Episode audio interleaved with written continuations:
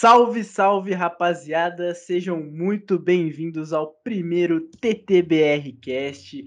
Hoje estou aqui com o meu querido co-host que vai fazer todos os programas comigo, o meu queridíssimo Pedro Gambassi. Muito boa noite, Pedro. Seja bem-vindo. Conte um pouquinho aí para a galera do nosso projeto e mande seu primeiro recado no primeiro TTBR Cast. Boa noite, Lucas Caldini. Um prazer estar aqui com você nesta noite. É, nosso primeiro podcast, né, desse projeto que a gente começou e parou, estamos de volta agora no Instagram e no Twitter, passaremos em breve nossas redes sociais, mas uh, esse projeto que nasceu em outro projeto do, uh, do Mackenzie, né, nós somos estudantes da Universidade Presbiteriana Mackenzie, então nos conhecemos lá e, e pelo amor ao esporte, principalmente futebol americano e basquete, nos unimos nesse projeto, né, Lucas? Exatamente. Tam, temos também um terceiro integrante, né? O nosso queridíssimo Henrique Sartori, que não, não pôde estar aqui hoje por motivos especiais, mas com certeza vocês verão ele por aqui também. Bom, então é isso. Nosso projeto é para falar sobre futebol americano e sobre basquete, sobre NFL e NBA principalmente. E vamos começar hoje falando bastante de NFL, né? A temporada tá aí quentíssima, muita coisa acontecendo. A semana começou bombástica aí, né? Ainda nem é, tivemos o primeiro jogo da semana 5, mas duas notícias tomaram a NFL de assalto nessa manhã, que foi, primeiramente, o New England Patriots dizendo que iria dispensar o Stephon Gilmore aí, cornerback, que já foi duas vezes ao Pro, já foi quatro vezes Pro Bowler, Defensive Player of the Year em 2019 e estava inativo né, até a semana 6, devido a uma cirurgia que ele teve que fazer no quadril. Os Patriots decidiram dispensar o Gilmore, né, Pedro? E aí o Carolina Panthers passou na frente de todos os times que deviam estar tá ali paradinhos, só esperando para entrar em contato com o Gilmore quando ele fosse dispensado, e arrumou uma troca com os Patriots por uma escolha de sexta rodada do draft de 2023. Então, movimento muito interessante aí do Carolina, né? É, o Panthers, digamos, digamos que cortou uma fila, né? É, tava todo mundo esperando o Gilmore entrar ali como free agent, e o Panthers foi lá, antes até do New England é, dispensar ele, foi lá e fez uma troca, como você disse, uma escolha de sexta rodada do draft de 2023. É, o Patriots já ia liberar o Gilmore de qualquer jeito, então uh, a sexta rodada veio meio que como um troquinho, né? Uma moeda de 10 centavos, já que ia sair de graça. Porque o Gilmore tem um valor muito maior que apenas uma uh, escolha de sexta rodada, né? Mas enfim, o Patriots uh, com isso libera mais uh, espaço no, no, cap, né?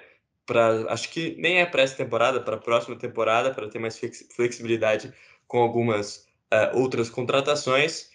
E o Gilmore, só alguns dados, ele chegou em 2017 ao Patriots e antes ele jogava no Buffalo Bills, que é rival de divisão do New England Patriots.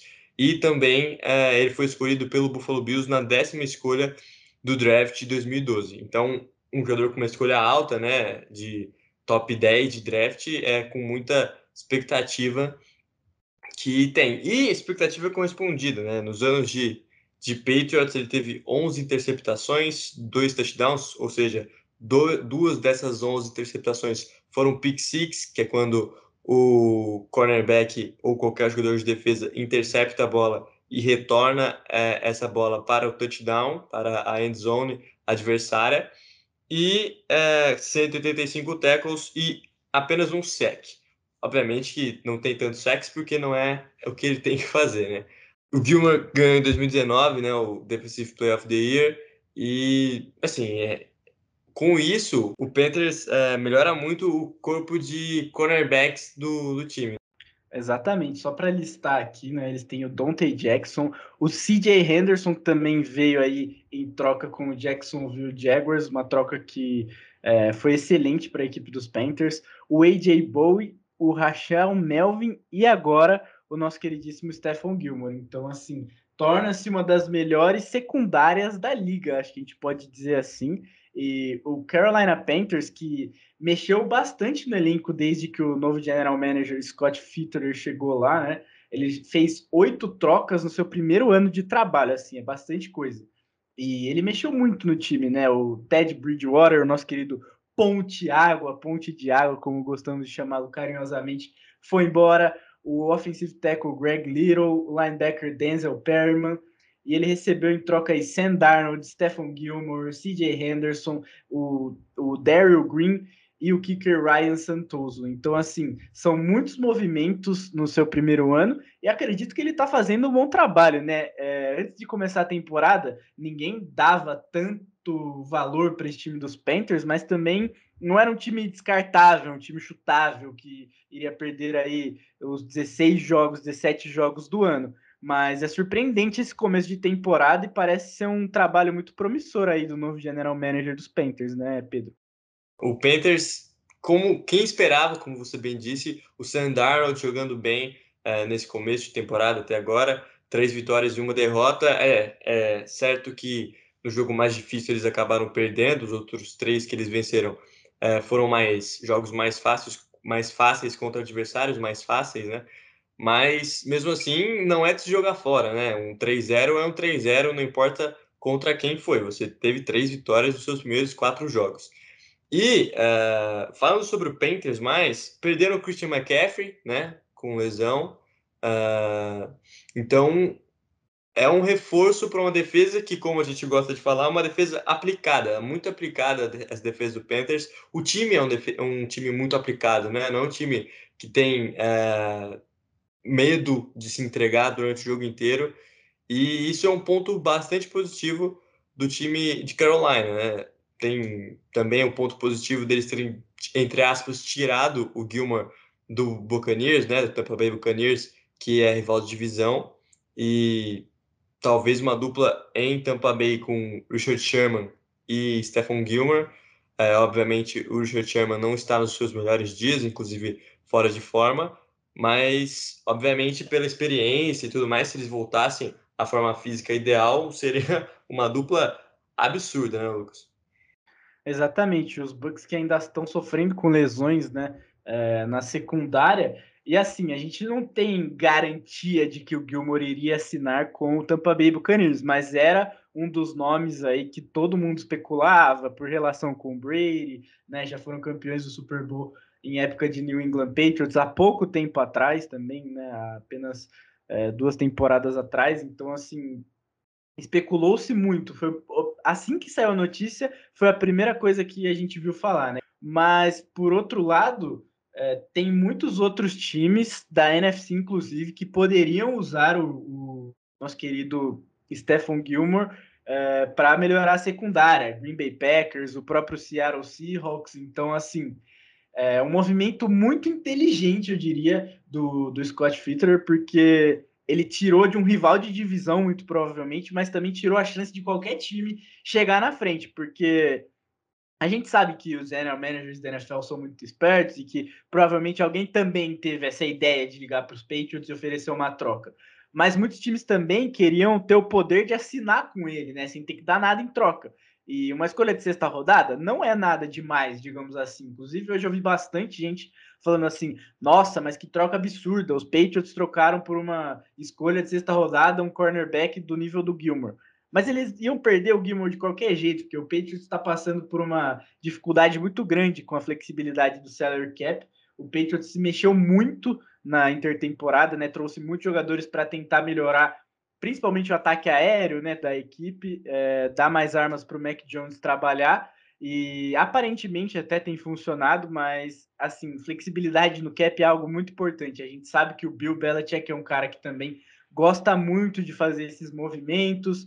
É, ele dispensa jogadores que em muitos momentos ninguém esperava que fossem dispensados, né? Isso já aconteceu várias vezes. Já aconteceu com o Jamie Collins, que inclusive está sendo já cravado por muitos no New England Patriots, né? Então é um reforço muito interessante para o time que tem o Matthew Judon, que é acho que o melhor jogador da defesa do time nesse começo de temporada, mas pode usar muito bem o Jamie Collins ali no corpo de linebackers. Então, assim, vamos falar um pouquinho também do outro lado dessa troca, né? Porque a gente tem os Panthers aí trazendo um cara que já foi Defensive Player of the Year e o Patriots se livrando dele. Mas o que, que o Patriots tem na cabeça para fazer essa troca com os Panthers, ou mesmo se não rolasse, para dispensar o Stephen Gilmore? É, o Patriots que deu até trabalho para o Tampa Bay Buccaneers e para o seu ex Tom Brady, né? No último Sunday Night Football, uh, por, muito por causa da defesa, né? E uma defesa que foi bem contra o Tom Brady, que não deixou nenhum touchdown para o Tom Brady, com uh, é, J.C. Jackson, Jonathan Jones e, e Jalen Mills. Quase falei Perry Mills. E Jalen Mills. Uh, então, assim, é muito importante essa troca, porque não ia ser, ia ser por nada, né? Mas a gente conhece que o Bill Belichick, ele libera jogadores que não eram para ser liberados. Assim, você olha para o cara e, e, fala como ele foi, como ele foi liberado, como ele é, foi dispensado pelo time. Isso aconteceu até com o Cam Newton no começo da temporada, né? Todo mundo esperava que ele ia ser uh, o quarterback titular por alguns jogos e foi dispensado antes mesmo da temporada começar.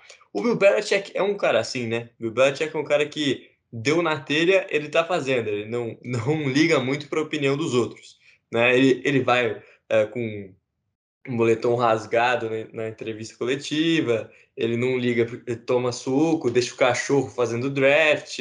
Então ele é um cara meio assim, meio uh, que não liga para nada, o Bill Belichick, mas o Patriots, eu acredito que os Patriots podem sim ir para playoff. Obviamente não como uh, campeões de divisão, porque o Buffalo Bills vem muito forte para essa temporada, mas por que não beliscar uma vaga de wild card, né? Com um, um recorde de nove vitórias e oito derrotas, talvez, eu acredito que seja possível.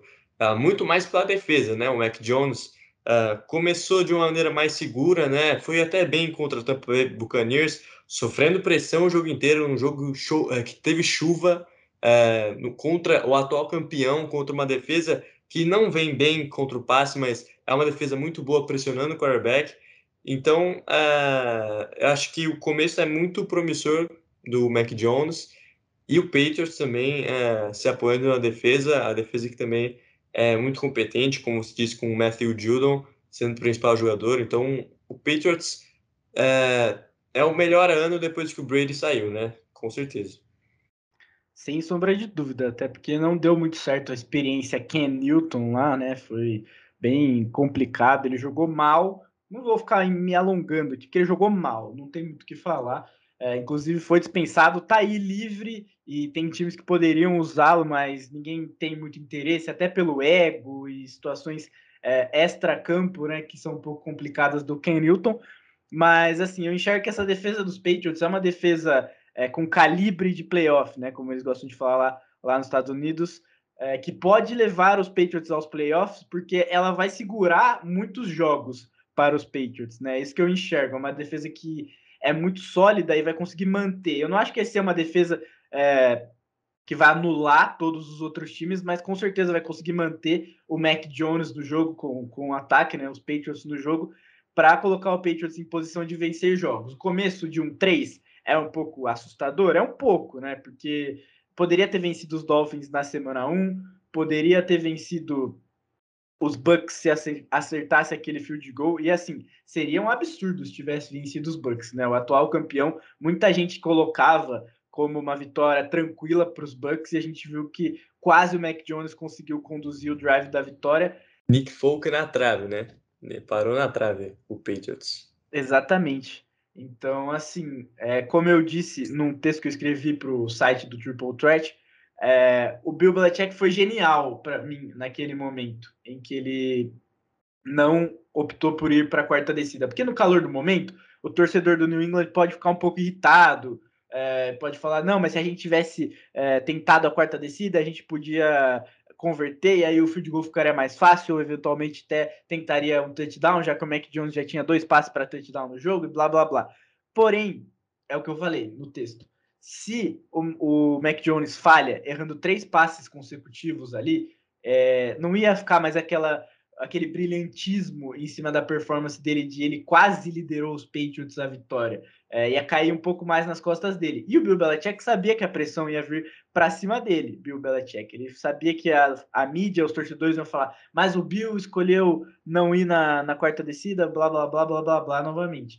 Então, assim, eu acho que ele fez muito bem, ele deu moral tanto para o Mac Jones quanto para a unidade ofensiva do Patriots, que é bem limitada, digamos assim, né? É, os receivers são bem limitados, o Jacoby Myers está ensaiando querer sair um pouco ali daquele negócio meio engessado, mas ainda falta algumas coisinhas. Mas para fechar esse assunto New England Patriots e troca do Stephen Gilmore, Pedro, é, os Patriots também estão bem servidos na posição de, de cornerback, né? Não é como se o time tivesse se livrando de uma posição carente, né? Então, como você já falou, J.C. Jackson, Jonathan Jones e Jalen Mills são três cornerbacks decentes é, mais que decentes. O Jace Jackson até vem jogando muito bem, é o líder do, dos cornerbacks ali, é o melhor cornerback. Tem um safety muito bom no Devin McCourty, então, assim, não é uma secundária fragilizada, né? Eu acredito que o Bill Belichick pensou bastante nisso, em abrir espaço para poder trazer é, peças que faltam mais, como, por exemplo, pode ser o Jamie Collins, né? Então acho que foi uma boa decisão dos Patriots e ainda é, conseguiu trazer um trocadinho, trazer uma escolha de sexta rodada, que a gente sabe também que muitos jogadores bons acabam saindo em rodadas mais tarde. Não é só a ah, primeira, segunda e terceira rodada. Não. Eu sei que tem que garimpar, tem que buscar, tem que fazer um scout muito bom, mas acaba saindo. Então, assim, é, trazer uma escolha de sexta rodada, sendo que você não ia trazer nada, acho que o Patriots saiu num lucro, podemos dizer assim, né? Com certeza. Você disse que grandes jogadores saem também depois da terceira rodada. Tom Brady. Tom Brady foi a centésima, nonagésima nona escolha do draft. O Russell Wilson também, outro quarterback elite no momento, uh, saiu na sexta rodada. Então, uh, são não é sempre também que os jogadores draftados nas primeiras três rodadas são melhores que os draftados nas, na rodada 4, na rodada 5, enfim.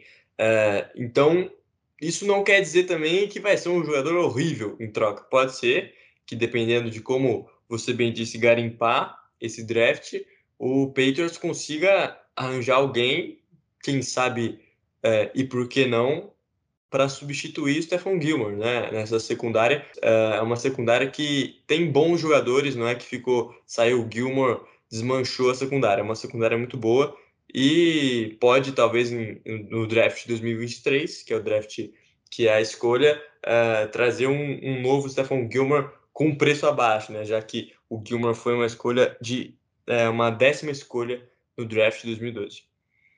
Exatamente. Então, silêncio que o tio Bill está trabalhando. Mas, enfim, vamos sair agora é, do New England Patriots e do Carolina Panthers, que é da NFC Sul, né? Vamos sair do Sul e pular para o Norte. Vamos falar aí da NFC North, da NFC do Norte, NFC Norte, como você preferir, porque hoje Justin Fields foi anunciado como quarterback 1 em Chicago, para alegria dos torcedores é, do Chicago Bears, para alegria do amigo do Anthony Curtis, que também deve estar dando pulos de alegria em casa nesse momento, né? E o Matt Nagy, muito criticado é, ultimamente pelos torcedores, pela mídia. Na semana 3, quando o Justin Fields jogou como titular pela primeira vez, ele fez um plano de jogo que não foi é, muito bom para a performance do Justin Fields, não colocou ele em situações confortáveis digamos assim, mas agora ele disse que houve uma mudança de planos, que os Bears iriam manter o Andy Dalton se ele estivesse capaz e saudável de jogar, porém, depois que o Andy Dalton se machucou, o Fields teve tempo, teve espaço no campo para jogar, e eles viram que a performance dele contra os Lions foi muito boa, que ele acertou passes em profundidade é, com muita qualidade, que ele, enfim, foi muito versátil como já era esperado. O Matt Nagy resolveu colocá-lo como quarterback 1. É, então, o que, que você acha da decisão aí do Matt Nagy, da organização do Chicago Bears, de continuar com o Justin Fields como titular? Você acha que foi uma decisão acertada por parte deles? É, eu acho que o Matt Nagy, como você disse, Lucas, é um, um técnico que não explorou muito bem o head coach, não explorou muito bem o que o Fields tem de melhor, né? Que é a mobilidade. Ele é um quarterback muito móvel, ao contrário, por exemplo, do próprio Andy Dalton. Uh, ele foi muito bem em Ohio State, né? É, durante o college, sofreu com algumas lesões, é verdade, mas uh, foi bem, na medida do possível, no High State. E é um quarterback que pode ser usado em options, em read options, que é quando ele mesmo lê a, a jogada e define o que é melhor. É, pode ser, ele não, não é um, ele é um quarterback que consegue lançar fora do pocket. Então, por que não é, fazer um play action com o David, David Montgomery, que é um bom running back, ele fazer o rollout para a esquerda, que seja que é o, o que sempre dá certo praticamente, né, é, contra as defesas, e fazer um passe em profundidade, um passe que seja curto para ganhar algumas jardas após a recepção, assim, o plano é muito ruim, eu acho. Porque a defesa, a linha ofensiva do, do Chicago Bears não é uma linha ofensiva muito boa, e isso praticamente todos os quarterbacks é, rookies sofrem com isso. A linha ofensiva do Jacksonville Jaguars também não é boa com o Trevor Lawrence. A linha ofensiva do New York Jets também não é boa com o Zach Wilson. Então eles sofrem muito sacks. É, o Bears já, já tomou 16 sacks nessa temporada. É o segundo time com maior é, número de sacks sofridos. Uh, obviamente não todos contra Andy Dalton ou Justin Fields, mas uh, é um, um número muito alto, né? Você são 17, 17 semanas agora, mas se fosse temporada passada, já teria um sec garantido para cada jogo, né? De média. Então, é, é um número bastante alto e que, para o plano de jogo do Chicago Bears hoje em dia, não é o melhor. Talvez, como eu já disse, é, explorar mais a mobilidade do Justin Fields, já que o Andy Dalton está lesionado, que seria a opção, a primeira opção do Matt Nagy, é, por que não usar a corrida com ele, usar ele meio como se fosse um Lamar Jackson? Acredito que ele não tem o mesmo poderio é, de corrida que o Lamar Jackson tem, mas eu, ele pode correr igual o Russell Wilson corria no começo de carreira. Uh, Russell Wilson faz muito bem passes fora do pocket também, assim como Justin Fields pode fazer. Uh, então, assim, foram 347 jardas passadas até agora em dois jogos para o Justin Fields, uh, ah, 48% de passes completos, nenhum touchdown dos interceptações. Só que correndo ele já teve um touchdown e 55 jardas. Então, por que não explorar, né? É isso, essa questão, acho a principal. Porque a linha ofensiva, ela não é tão boa mesmo, a gente já sabia disso, mas uh, tem que, se você tem um quarterback assim, ele, que, que ele pode entregar mais que o Andy Dalton poderia entregar, por que não explorar ele de todas as maneiras possíveis? Não explorar o que ele tem de melhor, ficar só no, no óbvio, com passes dentro do pocket, com um jogo muito engessado? Eu acho que poderia abrir mais o, o leque e explorar muito melhor o Justin Fields. Exatamente. E assim, é...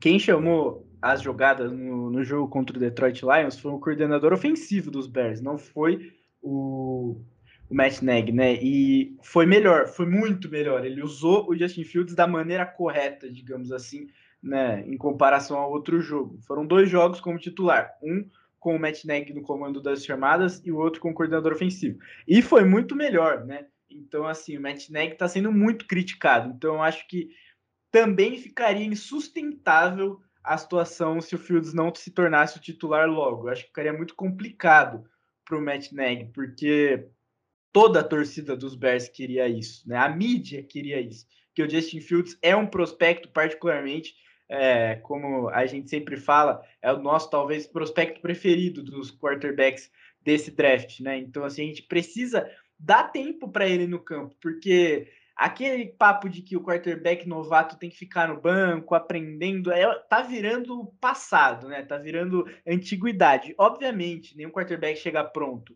É, mas é bom, cara, porque quanto antes ele entra, antes ele sofre com as dores é, de crescimento, né? Digamos assim. É, ele sofre o sexo que ele tá sofrendo agora. Mas, por exemplo, o Mac Jones, no, no jogo contra o, o Tampa Bay, falando aqui um pouquinho disso de novo. Ele tomou quatro sacks, ele foi pressionado o jogo inteiro e ele já manteve uma postura muito boa. Uma postura que talvez ele tenha aprendido nesses três primeiros jogos é, como titular na NFL. Ele foi muito pressionado contra o Saints, ele jogou mal contra o Saints, foi criticado e ele deu a volta por cima. Então, assim, óbvio, não é um jogo que vai deixar o cara pronto, nem quatro. Mas quanto antes ele entra, quanto antes ele é, aprende a ler as defesas, aprende a tomar as pancadas, aprende a hora de se livrar da bola, é, aprende a sair do pocket, aprende a ganhar é, jardas com as pernas na NFL, porque é muito diferente do college, como todos bem sabemos, é, melhor, né? Então, assim, eu acredito que é a decisão correta. Não acho que o Andy Dalton é um, um péssimo quarterback, mas o tempo dele já passou, né? Eu acho que ele é um bom é, backup, um bom banco para o Chicago Bears se eventualmente algo acontecer com o Justin Fields, que eu acho muito difícil. Então, talvez essa lesão do Andy Dalton tenha sido a melhor coisa que aconteceu para o Chicago Bears, para o ego do Matt Nagy também dar uma desinchada, né? E ele finalmente perceber que é com o Justin Fields que o Chicago Bears tem que seguir essa temporada. E só puxando para outro lado agora, né, que a defesa do Chicago Bears não é mais aquela defesa que colocava medo em todo mundo, aquela defesa que pressionava super o quarterback, o Khalil Mack é, não está tendo uma temporada horrível, nem ruim, mas não está tendo aquela temporada é, que a gente está acostumado a ver do Khalil Mack. A defesa do, do Chicago Bears até tem alguns nomes interessantes aí. Tem o Aklin Hicks, tem o, o Ogletree também, que é um bom linebacker. Mas a secundária já não é aquela secundária que agrada como agradava há um tempo atrás, né? Então, assim, isso ainda torna mais difícil a vida do Justin Fields do outro lado, né? Então, você acredita que o Chicago Bears tem a possibilidade de sonhar com alguma coisa essa temporada? Ou você acha que é uma temporada bem de pedestre, bem de desenvolvimento, para sonhar com o Justin Fields no futuro, trazendo glórias aí para o Chicago Bears. Contra o Los Angeles Rams, a defesa do Chicago Bears foi horrorosa. O Cooper Cup ficou livre em todos os touchdowns. Livre e livre, com um distanciamento social respeitado pela defesa do Chicago Bears. Então, é, a, a secundária talvez seja o ponto mais fraco dessa defesa, que se esperava muito para essa temporada. Como se disse, o Kyle Mack não está tendo uma temporada péssima, mas não é nem de perto aquela, a, aquelas que ele teve áureas, né? Até mesmo no ex-Oakland Raiders, atual Las Vegas Raiders.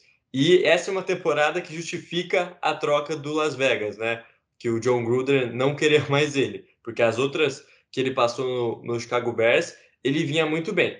Mas é, tem que ser ajustado essa defesa, porque o Chicago Bears tem até um, um time bom, né? Não é um time para brigar pra, pela NFC, mas é um time que pode é, brigar para o wild card, por que não? Já que temos mais vagas, é, ele é a segunda força, digamos assim, da, da divisão atrás do Green Bay Packers. Então, uh, por que não melhorar a defesa e brigar por um wild card, né? Já que uh, temos bons times, vários bons times na NFC, uh, ah, se conseguir uma vaga de wildcard, já é um grande feito nessa NFC, porque você tem praticamente os quatro times da NFC West muito bem, né? Como os Angeles Rams, Seattle Seahawks e Arizona Cardinals, além do San Francisco 49ers. Uh, você tem o Dallas Cowboys muito bem, tem Tampa Bay Buccaneers, tem Green Bay Packers. Aí o Chicago Bears brigaria uh, com o Seattle, com o próprio Minnesota Vikings, que uh, perdeu alguns jogos que poderia ter vencido, né, para estar melhor colocado até agora na NFL. Enfim, é um time que pode brigar, não é um time ruim. O corpo de recebedores é um, um corpo bom, né? o running back é um running back bom, o Montgomery. Então, se ajustar essa secundária, pode brigar. E Justin Fields começar a produzir também, né? É uma parte que tem que também ser melhorada aos poucos, obviamente, porque ele é jovem, é rookie. Não adianta também você queimar etapas. Obviamente, você tem que respeitar as etapas do, do quarterback, mas também, uh, se você queimar, é mais prejudicial do que se você demorar uma temporada inteira para desenvolver uh, o seu quarterback. E aí você perde o jogador, perde o mental do jogador. E aí acaba acontecendo como aconteceu com o Johnny Money, Money Menziel, né? Que é um cara que foi pelo dinheiro, pelo Cleveland Browns, e aí acabou subindo pela cabeça, enfim, todos nós sabemos a história do Johnny Money.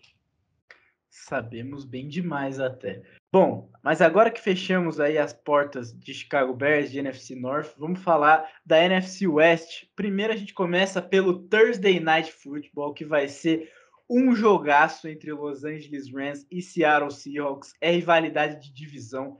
Vale muito é, para colocação dentro da divisão, para ganhar moral, para continuar a temporada. O Los Angeles Rams vem de uma derrota por Arizona Cardinals. Já o Seattle Seahawks vem de uma vitória em cima do San Francisco 49ers. Então, assim, são momentos opostos vindo para esse jogo. O Seattle Seahawks, se vencer, fica com recorde igual do Los Angeles Rams. Os dois ficam com três vitórias e duas derrotas. Então, Pedro Gambassi, qual que é a sua análise aí para esse jogo? Tem muita coisa na linha aí, né?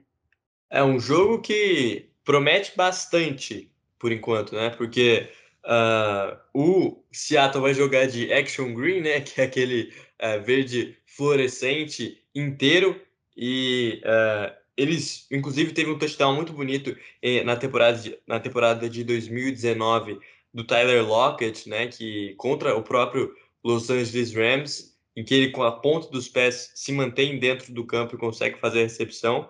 Mas é um jogo que talvez a melhor uh, defesa, né, nos Angeles Rams, que vai pressionar muito o Russell Wilson. Isso é uma coisa que o Seattle tem que ficar bastante preocupado, porque com Aaron Donald e companhia contra essa linha ofensiva que a gente sabe muito bem que não é boa, trouxe o Gabe Jackson na como troca via Las Vegas Raiders, mas mesmo assim é uma, uma linha ofensiva não muito producente para o seu quarterback, vai ser interessante esse embate. E também, em contrapartida, o ataque do Rams contra uma secundária completamente defasada do Seattle Seahawks, né? É, se em 2013 tinha a Legion of Boom com Ken Chancellor, Earl Thomas e Richard Sherman, em 2021, como primeira defesa, né? Aquela foi a primeira defesa só com cedendo 273,6 jardas por jogo. A de hoje cede 444,5 jardas é, e é a última na NFL. A de 2013 e 2014 era a primeira na NFL, é, que, foram, que foi campeão né, no Super Bowl contra o Denver Broncos, amassando o Denver Broncos, e só não ganhou aquele Super Bowl contra o New England Patriots por causa de um é, fatídico passe na linha de uma jarda que nós dois conhecemos muito bem, tivemos experiências diferentes com esse passe. Eu fiquei muito triste, você ficou muito feliz com a interceptação do Malcolm Butler. É, mas, enfim, a gente não está falando sobre esse lance em específico, né? É, a gente está falando sobre Mas se você quiser jogo... falar, eu falo tranquilamente. Não, obrigado. Eu prefiro não comentar. Prefiro falar sobre o jogo, sobre o Thursday Night Football. Uh, o Russell Wilson é o único, né, de dos quarterbacks na história desde 1975 a ter quatro uh, jogos com um rating 110 ou mais, um rating de quarterback 110 ou mais e nenhuma interceptação. Ele é o mais novo a chegar a 100 vitórias. Então, assim, uh, o Russell Wilson é um quarterback que, uh, ou melhor, o Seahawks não é um time que merece o Russell Wilson, né? Porque não protege seu quarterback. Não duvido nada que ele peça uma troca na, na intertemporada, dependendo de como for essa, essa temporada de agora e até a pós-temporada, se, se chegarem, né? A pós-temporada. O Russell Wilson é um quarterback que tem maior rating de quarterback entre os quarterbacks nessa temporada, 129.9. Enfim, ele é um cara que produz, né? Ele é um cara que salva. Mas a, a defesa vem deixando desejar bastante.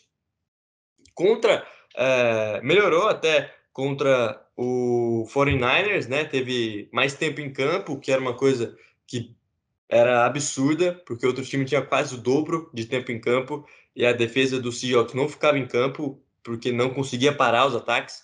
Tomou 33 pontos do Tennessee Titans, 30 do Minnesota Vikings, Uh, tomou 21 do 49ers, melhorou um pouco, mas ainda não é suficiente para uma defesa que quer vencer, né? que quer chegar uh, longe nos playoffs, uh, mas o ataque produz. Então, ficar esperto, porque do outro lado tem uma defesa muito boa, com o Jalen Ramsey, um, um, provavelmente deve marcar o DK Metcalf, então de olho em Tyler Lockett e no Fred Swain, que recebeu dois touchdowns, recebeu um touchdown, inclusive, no último jogo contra o Francisco 49ers.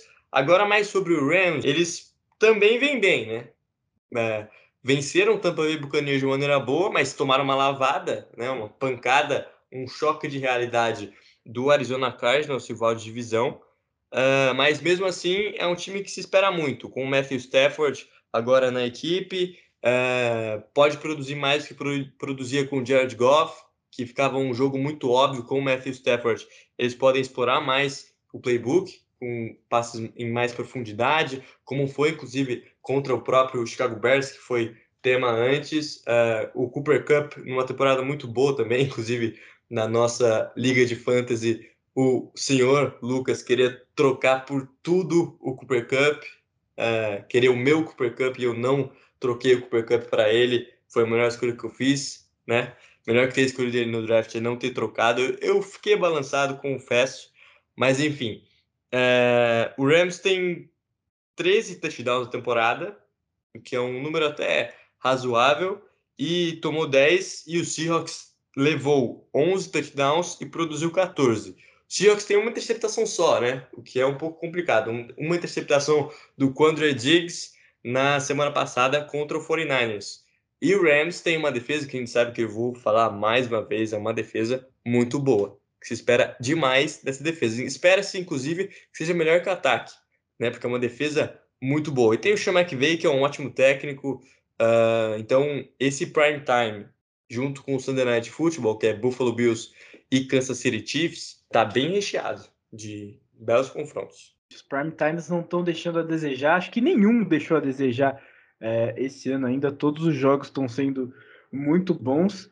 Mas para terminar esse confronto aí, né, meu querido Pedro Gambassi, é, uma vitória significa muito para os dois times, como a gente já falou aqui. No atual momento, temos o Arizona Cardinals liderando 4-0, o último invicto da, dessa temporada, inclusive. O Los Angeles Rams em segundo com três vitórias e uma derrota, seguido pelos Seahawks e os 49ers com duas vitórias e duas derrotas. Então, assim, a gente sabe que uma vitória do Seahawks é, garante o segundo lugar da divisão momentaneamente, obviamente. E uma vitória dos Rams coloca eles de volta com um 4-1, dependendo do resultado do jogo dos Cardinals, que a gente vai falar um pouquinho também. É, deixaria até empatado em primeiro lugar e coloca o Seahawks numa posição um pouco mais complicada, né? Então, assim, a gente fala muito de é, must wins, vitórias necessárias, né? Numa temporada da NFL. Acho que esse jogo é um must win mais para o Seattle Seahawks ou mais para o Los Angeles Rams, você acha? Para a temporada, talvez seja para o Seattle Seahawks, né? Porque se vencer, se coloca na briga pela divisão. E se perder, fica um pouco mais complicado. Um, dois, três. É, um começo meio turbulento. Mas, devido à, à situação dos times, eu acredito que seja um must-win para Los Angeles Rams. Até, inclusive, pela, temporada, pela semana passada, né? Semana passada, uh, tomou mais de 40 pontos do Arizona Cardinals que foi bastante, né? Para uma defesa que é uma das melhores da NFL, tomar mais de 40 pontos é bastante, e um ataque produzir só 20. Uh, eh, então tem que se provar. Eu acho que esse é um jogo que eles podem se provar exatamente pela defesa do Seahawks não ser tão boa. Então eles podem mostrar força nesse jogo e é, quem sabe o, o, outro jogo da, da divisão é entre si também, Cardinals e 49ers no domingo. Então uh, pode ser porque não, se o Niners surpre surpreende e vence o Cardinals, o Rams reassume é, briga junto com o Cardinals jogo a jogo, né, pela liderança da NFC West. Então, uh, é must win, acredito, pela, pelo contexto da temporada, o Rams, e muito mais pela fraqueza do Seahawks, né? Mas se fosse para pensar num. Ah, quem tem que vencer para voltar a brigar pela divisão? O Seahawks porque o Rams com certeza vai brigar até o fim por essa divisão.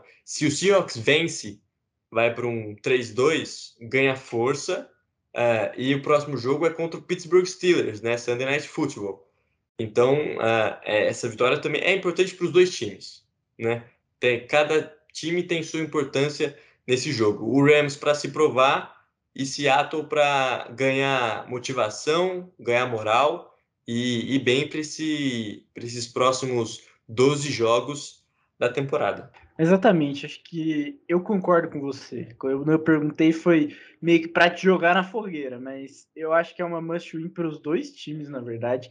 É, confronto de divisão geralmente é assim, né? Também não dá para.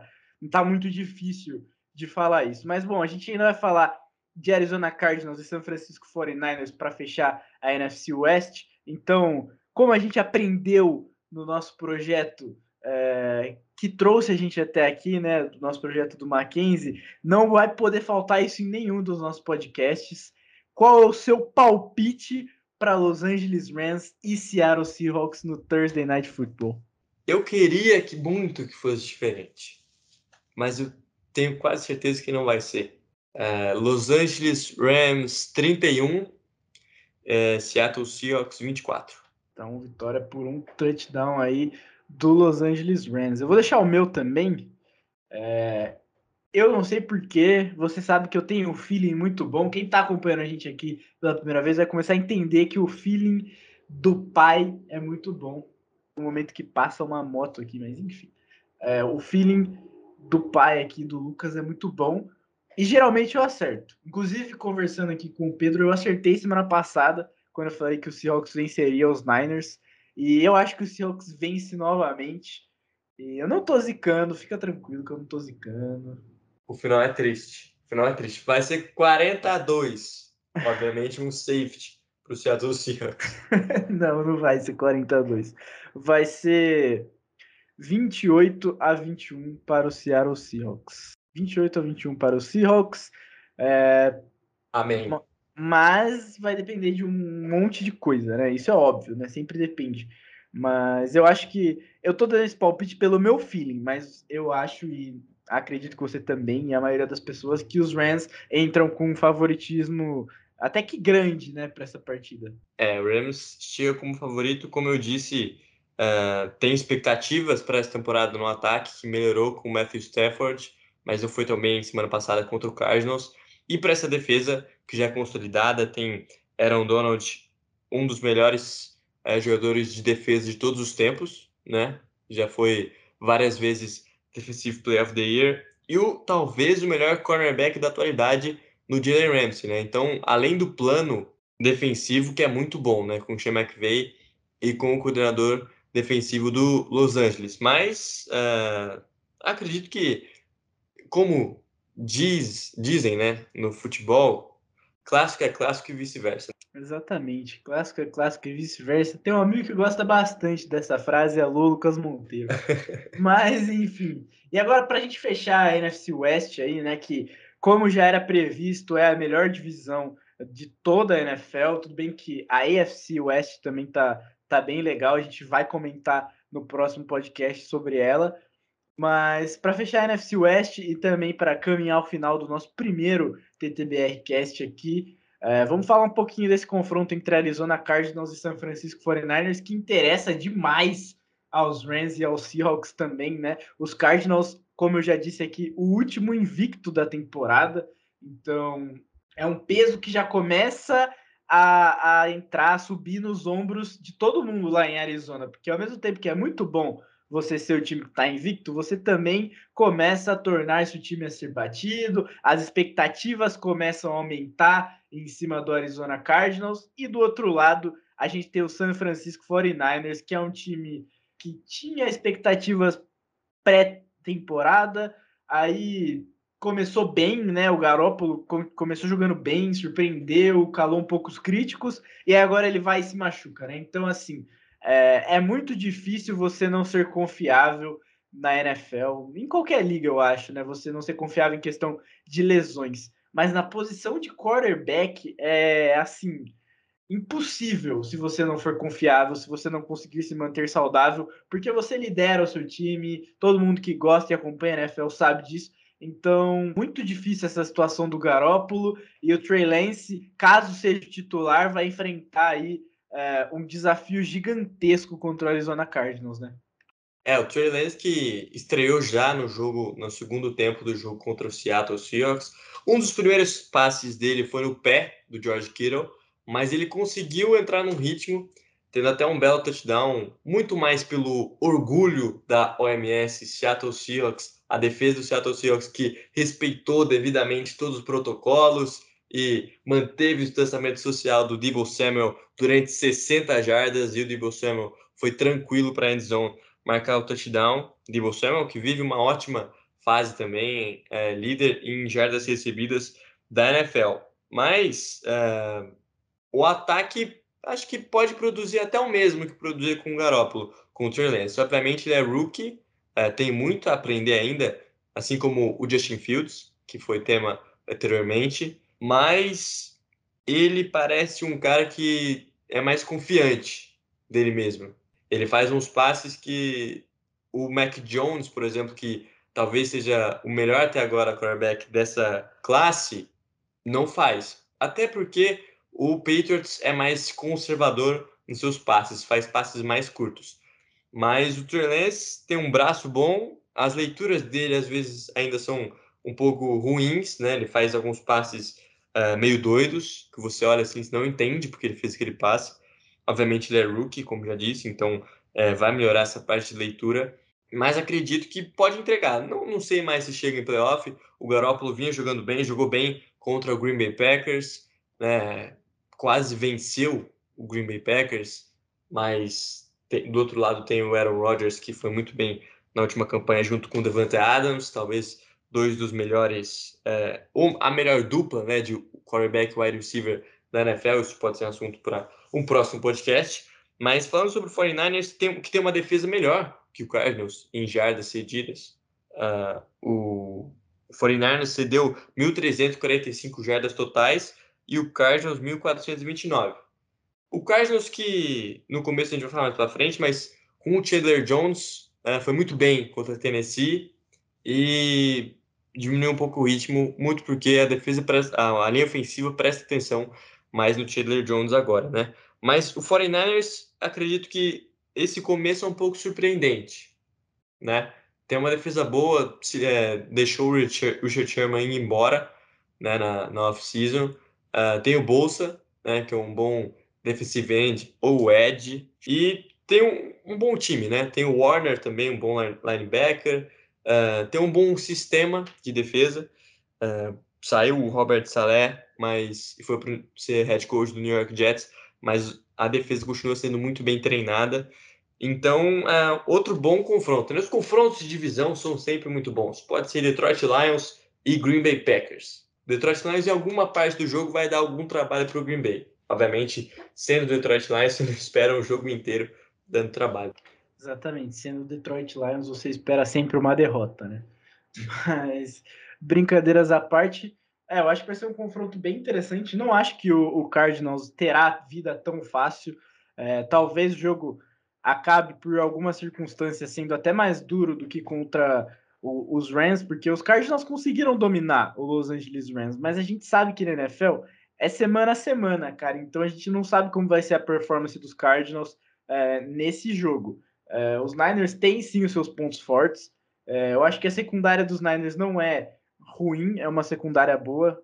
Eu acho que conseguiria conter o Kyler Murray até nas suas corridas, talvez com um esquema mais para conter o quarterback dentro do pocket. Então, assim, vai ter que jogar muito bem para vencer. Eu não acho que vença, mas acredito que dê mais trabalho do que o, Los, Angeles Los Angeles Rams deu.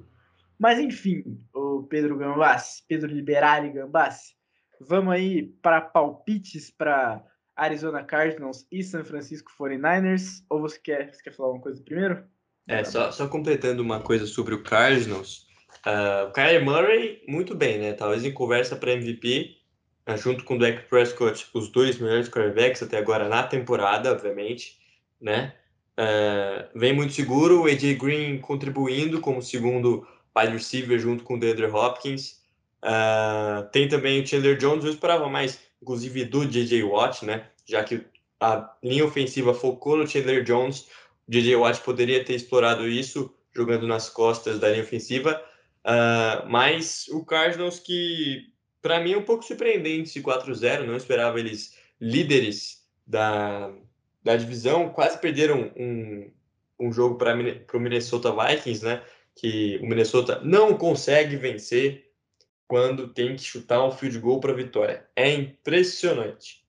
Entra temporada, sai temporada, eles não conseguem. Mas enfim, o Cardinals que é tem é, maior jardas corridas na divisão, 546, maior touchdowns corridos na divisão, 7 e maior touchdowns totais na divisão, com 17. Então, é, é um time que numa divisão que tem Rams e Seahawks, liderar em touchdowns é uma ótima virtude, né, Lucas? Exatamente, até os próprios Niners, né? Também na divisão que tem uma defesa interessante. E é o melhor ataque da liga, né? No atual momento. Então, assim, é... a moto voltou, mas é difícil contestar os números, é difícil contestar o 4-0 e é difícil contestar a temporada que o Kyler Murray tem fazendo, vem fazendo até aqui. Talvez ele seja, no momento, o favorito para levar o prêmio de MVP, mas a gente sabe que muita água vai rolar ainda na temporada geralmente a gente tem os candidatos aí no começo da temporada que coisas acabam acontecendo e acabam mudando. A gente sabe que o Kyler Murray se machucou na temporada passada também e os Cardinals chegaram a perder os playoffs, né? A gente achou que os Cardinals é, chegariam com até tranquilidade aos playoffs e eles acabaram falhando na missão de chegar após temporada. Então, assim, é uma temporada de virada de página mesmo para o Arizona Cardinals. Os fãs devem estar muito felizes lá em Arizona, mas é aquela coisa, não adianta você começar 4-0 e terminar, sei lá, 9-8. Então, 9-8, 10-7. É que eu tô um pouco confuso porque mudou essa temporada, né? É. Então, às vezes ainda penso nos números da temporada passada. Mas tem que manter o nível. Se quiser é, se firmar como o, um dos favoritos a levar a NFC, tem que manter o nível. E a gente sabe que a NFC é uma das. É, é uma das, não, só tem duas. É a conferência mais complicada de todo lugar, vai vir chumbo grosso. Então, assim, conseguir uma rodada de folga na primeira rodada dos playoffs talvez fosse incrível para o Arizona Cardinals conseguir mando de campo é, em todos os jogos que disputar, também seria incrível. Então tem que aproveitar que começou voando e continuar é, voando até o resto da temporada, né? Até o final da temporada, desculpa. Exatamente. Não adianta é, começar voando agora, como você bem disse, acabar 9-8. É, sinto falta do 8-8, né? Que era a, aquele recorde de 50%, 8 vitórias e 8 derrotas. Não vamos ter mais, infelizmente. Mas uh, o Cardinals tem tudo para manter, né? Então acho que eles têm que manter, se quiserem brigar, como você disse, ter uma, um descanso que é, é, dado, teoricamente, só a um time nessa primeira rodada de playoff de wild card, é um luxo, né? Se conseguir se manter, é muito bom, uh, porque se mantiver, então se, é, é muito bom, porque você consegue um descanso numa, numa conferência que é muito difícil, né? Você foge de um wildcard que poderia te derrubar, e aí, mesmo assim, você vai ter um, um confronto nada fácil na rodada de divisão, né? Divisional Round. Uh, tem Tampa Bay, como eu disse, Green Bay Packers, uh, Seattle Seahawks, Los Angeles Rams, Dallas Cowboys. Só, só aí são cinco times, né? Fora eles, o Arizona Cardinals, são seis, são seis vagas de wildcard. Então, uh, muito, muito importante manter o ritmo e talvez, quem sabe, conseguir uma folguinha na primeira rodada seria o sonho para o time do deserto. Seria o dream, como gostam de dizer alguns trappers espalhados pelo Brasil. Mas enfim, o Pedro Gambassi, vamos fechar esse nosso podcast com o palpite para esse jogo entre Arizona Cardinals e San Francisco 49ers. Manda bala. Meu palpite, Lucas Caldini. É, meu palpite para esse jogo, eu acredito que é um jogo não tão uma pontuação tão alta assim. Eu acredito que é um jogo mais é, disputado defensivamente, porque a defesa do, do Niners me surpreende essa temporada, mesmo tendo tomado 12 touchdowns, a do Cardinals tomou só 9. Então eu vou de uh, 24 a 16. Não, uh, o, tá sem kicker, né? O Niners tá sem kicker. Ruby Gold machucou. Sim. Então complica, né, para ser 16, porque aí teria que ter três é, field goals. Então, ixi, aí complica. 24 a 14. 24 a 14, duas posses de bola de diferença, um touchdown e um field goal. Bom, eu acho que também vai ser um jogo que as defesas vão bem, mas eu acho que o, que o Arizona consegue despontar aí em certo momento da partida. Então eu vou de 31 a 17 para o Arizona Cardinals. Belo palpite, belo palpite. Então é isso, falamos de tudo que tínhamos para falar, fizemos o nosso primeiro TTBR Cast. Obviamente, queremos melhorar a cada podcast que passar e trazer o melhor conteúdo para vocês sobre NFL e NBA. Pedro Liberali Gambassi, muito obrigado por esse primeiro TTBR Cast, que seja o primeiro de muitos, tenho certeza que vai ser. Primeiro de muitos, muito obrigado, Lucas Caldini. Muito obrigado a todos que nos ouviram nessa uh, primeira uh, sessão de podcast nossa. Uh, muito bom estar aqui com vocês, obviamente. Uh, sigam nossas redes sociais que o Lucas passará em breve, em instantes, na verdade, não em breve. muito obrigado. Um beijo a todos que nos acompanharam. Um beijo para minha namorada que está sem falar comigo até agora, está desesperada. Né? Enfim, brincadeira. É, muito obrigado a todos. Esperamos Henrique Sartori na próxima, é, no próximo podcast. É uma cobrança isso. Exatamente. Intimado, a gente mandou cartinha já na casa dele que se ele não tiver no próximo, ele tá fora do projeto. Brincadeira, Sartori aí, você. Jamais faríamos isso com o senhor. Mas bom, sigam as nossas redes sociais. O nosso Instagram é TripleThreatBR e o nosso Twitter é BR Então tá fácil, é só inverter aí o BR. E também visitem o nosso site que é o triplethreat.com.br, onde a gente posta notícias, análises, opiniões sobre NBA e sobre NFL. Muito obrigado a todos que escutaram esse primeiro podcast. Um beijo no coração de todo mundo. Até a próxima. Tchau, tchau.